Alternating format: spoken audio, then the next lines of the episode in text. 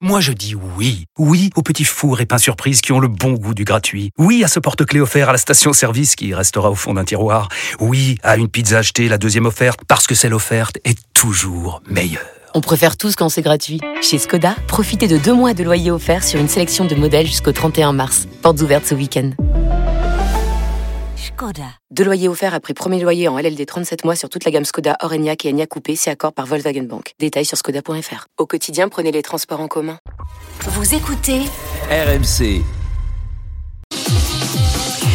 Arnaud Demange qui pirate le face-à-face. Mon invité ce matin, c'est l'ancien Premier ministre Dominique de Villepin.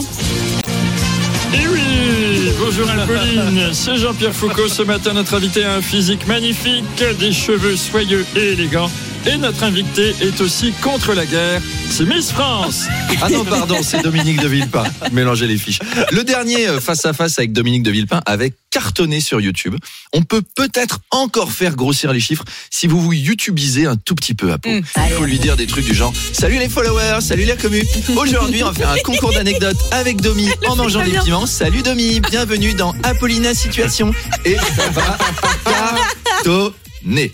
Alors Dominique de Villepin sera-t-il candidat en 2027 La presse en parle. En tout cas, j'ai lu un article du magazine Gala intitulé Villepin, il peut jaillir d'un coup. Donc faites attention à Pauline pendant l'interview.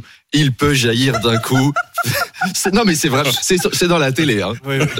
Donc Villepin, c'est un expert en diplomatie. Moi, quand je l'écoute, je. Non mais c'est C'est pas moi qui ris. hein. Je précise Non, bah- que c'est le rire d'Amélie Rosic Oui, que oui, vous oui. entendez à l'instant. Donc, Je reste d'un Dominique sérieux. de Villepin, soyons sérieux, est un expert en Total. diplomatie. Quand je l'écoute, je complexe énormément parce qu'il sait tout. Mm. Vous lui demandez, alors Dominique de Villepin, faut-il envoyer des troupes au sol à la frontière russo-ukrainienne? Madame de Malherbe, si les séparatistes du Donbass s'allient avec les russophones de Transnistrie, alors, alors, Poutine pourra jouer de la passivité allemande vis-à-vis des indépendantistes de la Crimée qui s'allieront avec les Tchétchènes intégristes des bords de la mer Noire. Heureusement, heureusement, les partisans moscovites de Navalny fournissent un soutien discret mais stratégique aux mercenaires ouzbeks ukrainophones de l'oblast de Kharkiv qui bloquent les rebelles de Wagner de l'Ossétie du Nord. Et là, hop, notre cerveau a fondu. Là, il a jailli d'un coup. hein. Donc heureusement, Apolline nous, dé- nous décryptera tout Apollina. ça à 8h30. Si À j'y tout à arriverai.